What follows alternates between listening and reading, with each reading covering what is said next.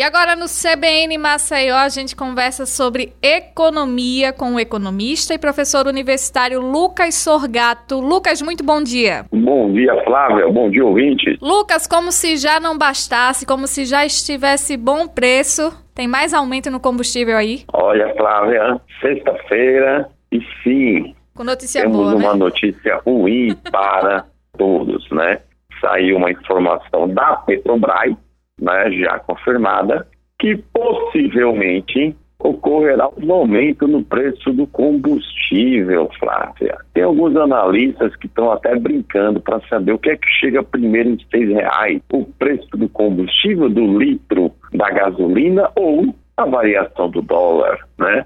Mas acontece que novamente teremos agora um aumento do preço e isso na refinaria, né? Quando é feito na refinaria, mais ou menos 10%, ou seja, vai aumentar lá 23 centavos, na ponta, Flávia, geralmente aumenta o mesmo valor, ou os mesmos 10%, ou um pouco menos, 8%. Mas vamos considerar que se aumente 10%. Isso vai fazer com que o nosso litro de gasolina, que hoje pode ser encontrado na casa dos seus cinco reais, cinco reais e dez centavos, deva passar de cinco reais e cinquenta centavos. É, não só a gasolina, como também o diesel. O diesel também ele vai ter um reajuste e o reajuste do diesel é até maior do que o reajuste da gasolina lá na refinaria. O litro do diesel deve ser reajustado em 34 centavos. E isso, Flávia, tem várias implicações. Primeira implicação que a gente vai ter nisso, e aí eu já comentei aqui outras vezes, encarecimento do frete. Só que agora a gente vai passar por um cenário de encarecimento do frete em uma possibilidade onde os próprios é, caminhoneiros, a, a, própria população já começa a ver, a apoiar é, paralisações então, talvez seja muito complicado fazer com que esse valor é, regrida ou fazer com que essas paralisações não aconteçam no cenário atual do aumento do preço de combustível, que é a principal reivindicação dessa categoria e com toda e plena razão nesse ponto. Toda essa paralisação então, é pode até ser adiada um pouco, né, Lucas? Porque ontem, na, na live do presidente Jair Bolsonaro, ele anunciou que iria retirar os impostos federais do diesel por dois meses, né, temporário, e no gás de cozinha eternamente, segundo ele. Então, Exato. essa paralisação dos caminhoneiros, ela pode até ter sido um pouco empurrada com a barriga, né? Pode, Flávia, desde que isso se cumpra, né? desde que de fato seja feito isso. Porque uma questão é a seguinte: ele pode retirar ou baixar de que a contribuição pode, mas essa renúncia fiscal vai impactar como no orçamento, visto que o ministro Paulo Guedes é um grande defensor desse orçamento superavitário a gente já tem um déficit calculado para esse ano imenso. Se eu faço essa retirada, eu aumento ainda mais esse déficit. Mesma coisa para o gás. São reivindicações justas e que eu acho que poderia acontecer sim de uma maneira temporária. A questão é se de fato isso vai acontecer, Flávia. Tá? Essa que é a nossa preocupação. E outra coisa, em relação à variação dos preços, como se segue uma cotação internacional, pode ser que essa medida seja efetiva agora, mas a depender de como o cenário global evolua, a gente pode ter um novo aumento, Flávia, lá na frente. Porque esse daqui já é o terceiro aumento só em 2021. O ano começou agora, né, tem pouco mais de 50 dias, 50 dias que estamos aí Quais as justificativas, Lucas, desse aumento? Desses aumentos, Olha, na verdade? Você vai ter aí principalmente a variação é, do preço do barril do petróleo, tá? Você vai ter aí a variação do dólar, que são os itens principais para se fazer por assim dizer, é, as importações. Né? Então você tem que pegar essas duas relações em relação ao preço da commodity e converter também para os valores que são em reais. Tá?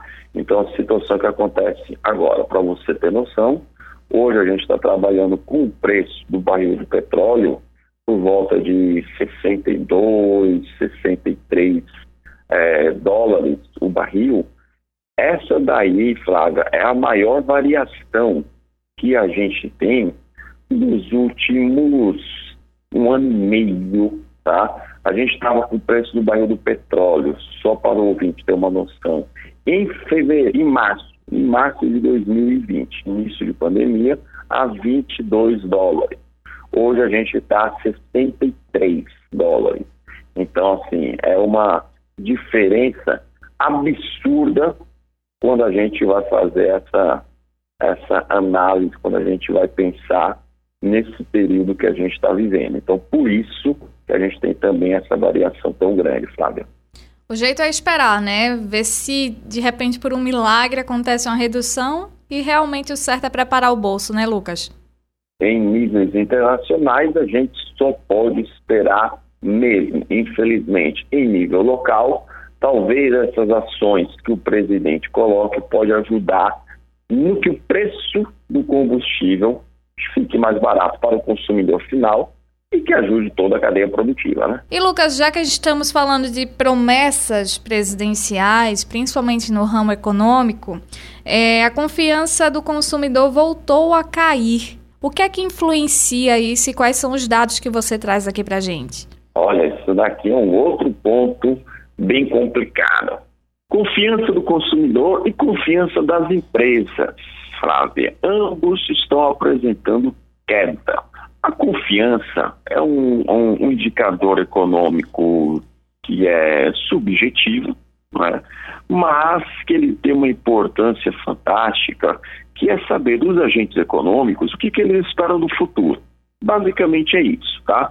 É uma pesquisa que a Fundação Getúlio Vargas já realiza há mais de 10 anos e ela visa saber isso. Olha, qual a sua expectativa para o futuro? Mais ou menos isso. Você está confiante essa confiança ele quer saber se você vai manter o emprego, se você vai manter a renda, se você acredita que vai vender mais, se você acredita no governo, enfim, uma série de valores e dados aí dentro que formam esse indicador um pouco mais subjetivo. E o que, que a gente tem que olhar aí, Flávio? Por exemplo, em 2019, colocar aqui metade de 2019, a confiança tanto das empresas quanto do consumidor ultrapassava 90 pontos. Ou seja, estávamos, nesse período, é, crentes numa boa melhora da economia e, de fato, nesse ano de 2019, a gente tem um crescimento do PIB de 1%, baixo, mas vindo de períodos é, problemáticos como foi 2015, 2016,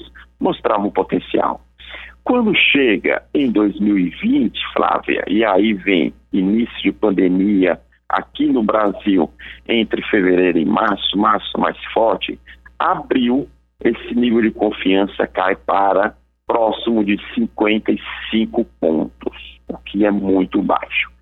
Começa a aumentar ao longo do tempo, recupera a confiança empresarial em setembro de 2020, mas a confiança do consumidor ela não se recuperou a níveis de 2019, tá? Só para a gente ter uma noção, hoje a confiança do consumidor é em 75 pontos e a das empresas de 93. Lucas, motivos que levam para isso. Primeiro, para o consumidor, o que, que ele se importa? Renda, né? emprego. E hoje estamos com a maior taxa de desemprego da série histórica nacional desde que se começou a calcular a penalidade contínua na metodologia atual. Então, isso é um problema. Segundo, a renda ficou muito mais baixa. E terceiro, e muito problemático, Flávia, endividamento das famílias. Tá? Sai um novo dado, então, do Banco Central, que mostra o endividamento das famílias no final de 2020, tá? E nesse dado estamos com a maior série com maior nível de endividamento desde 2005 das famílias. Lucas, Olha, esse endividamento ele pode ter crescido por conta do, do fim do auxílio emergencial? Aqui, Flávia, vai ter uma série de fatores que a gente vai ter que analisar que geram esse endividamento, tá? Primeiro, entre os anos de 2005 e 2008, a nossa população, a gente estava passando por um crescimento econômico, tá? Mas o crédito ele ainda não era tão farto para a população. De 2008 a 2013, 2014, a população começou a ter muito acesso a crédito, programa de financiamento imobiliário, financiamentos de veículos, cartão de crédito, crédito consignado, entre outros pontos aqui, Flávia. Isso já faz com que o endividamento das famílias saia de 2005 próximo de 20% da renda, para em 2014 estar tá em 45% da renda. Isso daqui, então, Flávio, basicamente foi aumento de consumo, tá bom? De 2015 até 2018, isso se inverte. O nível de endividamento das famílias começa a cair, porque crise econômica, as famílias perdem emprego, renda e começa a ter uma queda. De 2019 a 2020, você tem um aumento expressivo desse nível de endividamento, hoje chegando próximo a 55% da renda das famílias. Tá? E qual coisa que acontece aqui? Lá atrás, eu comentei e falei agora, foi para aumento de consumo, tá? Endividamento para financiamento de bens é, duráveis ou semiduráveis. Agora não. Esse endividamento atual, Flávio, é mais para subsistência. Então você está pegando é, cartão de crédito, você está pegando empréstimo para se manter, né, para ter uma renda de uma manutenção. Isso daí, claro, tem um, um, um aspecto e um, tem uma correlação positiva com o fim do auxílio emergencial, mas isso a gente só vai sentir agora em 2021, porque o auxílio emergencial se encerra lá em dezembro, por assim dizer, tá? É, então a gente vai demorar um pouco mais para sentir isso. De toda forma, esse endividamento ele fica muito mais em recursos para sobrevivência da empresa do que em recursos para compra, para bens duráveis, para melhoria da qualidade de vida o que é um endividamento completamente diferente do que esse que a gente vive, Flávia. E Lucas, como você bem ressaltou, né, o endividamento ele veio através do consumo e tudo mais, aumento de crédito. E a gente pode ver aqui através de um, alguns dados do Banco Central que o empréstimo também está em alta, né? Ele já chegou num dos pontos que desde 2018 nunca foi visto, né? 4.02. Exato. Um outro fator importante aqui, Flávia, é, no meio de 2020, então, nunca se emprestou tanto dinheiro, tá? Então, os empréstimos, eles estão hoje no maior nível é, da série histórica que o Banco Central controla. Em 2018, para a gente ter uma ideia, a gente está aí pensando numa recuperação econômica para 2019, né? Tem um volume de empréstimo de 3,2 trilhões, agora em dezembro de 2020, no meio da pandemia, foi de 4 trilhões. No que e por que que isso aconteceu? Olha, primeiro, é, nessa crise econômica, as empresas necessitavam de crédito, que, é que o governo fez, estimulou o crédito por meio de alguns programas, os bancos começaram também a estimular crédito, a redução da taxa Selic de maneira significativa, que vem acontecendo desde 2015, chegando a dois pontos percentuais em 2020, corroborou muito para que os juros tivessem uma queda expressiva. Essa queda desses juros facilitou muito o financiamento imobiliário, que em 2020 teve um crescimento muito alto, está aqui dentro, tá? Então você tem aí crescimento do financiamento imobiliário, crescimento dos empréstimos para as empresas no meio de um ano de dificuldade econômica conseguir sobreviver, aumento do empréstimo também para as famílias, que leva aquele maior endividamento das famílias que eu acabei de comentar, para que elas possam sobreviver nesse período também. Então você tem aí uma junção de juros baixos mais um aspecto de investimento imobiliário de longo prazo e outro de sobrevivência dos agentes econômicos no meio desse período de pandemia, o que leva a essa alta. Qual é a grande questão, Flávia? Começou a sair alguns dados, tá?